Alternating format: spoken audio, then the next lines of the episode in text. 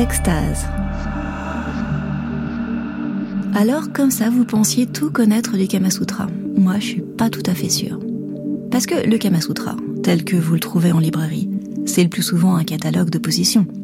Le vrai texte, lui, date de l'Inde médiévale, il est attribué à Vatsyayana, et franchement, c'est un tout autre Kama Sutra beaucoup plus complet que celui qu'on connaît, et beaucoup plus difficile à lire.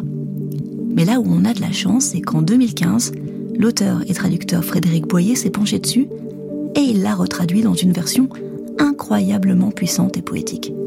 Du coup, ce Kama Sutra-là, vous ne l'avez jamais entendu. Je vous laisse écouter le Kama Sutra exactement comme un cheval fou, traduit du sanskrit, adapté et présenté par Frédéric Boyer en 2015. C'est aux éditions POL et c'est une lecture de Guillaume Gallienne. Coups, et gémissements.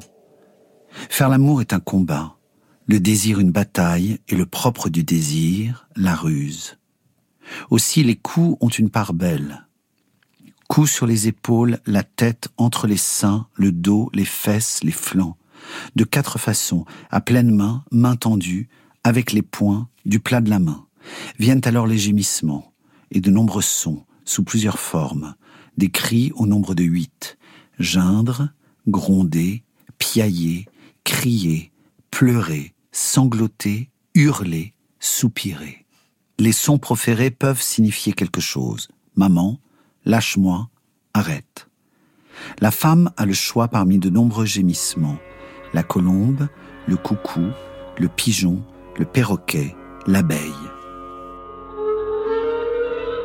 2. Le rossignol, le cygne, le canard sauvage, la perdrix. Frappée dans le dos avec les poings, la femme assise sur tes genoux. Comme en voulant résister, elle te frappe à son tour, gronde, pleure, piaille. Quand tu la pénètres, la frapper à pleine main entre les seins. Commencez doucement et de plus en plus fort avec la montée du plaisir jusqu'à la fin. Elle pousse des exclamations et d'autres sont répétées plus ou moins fort, désordonnées. Si elle se rebelle, la frapper sur la tête, les doigts serrés jusqu'à ce qu'elle sanglote. C'est le coup de la main tendue. Sa bouche laisse échapper des piaillements, elle sanglote. Quand elle a joui, soupir, gémissement et cri, comme le bruit d'un bambou qui se fend, ou des cris comme des petits fruits tombant dans l'eau. Lui faire subir tes baisers, elle gémit toujours et te rend tout. Au pic de la passion, la frapper à coups répétés.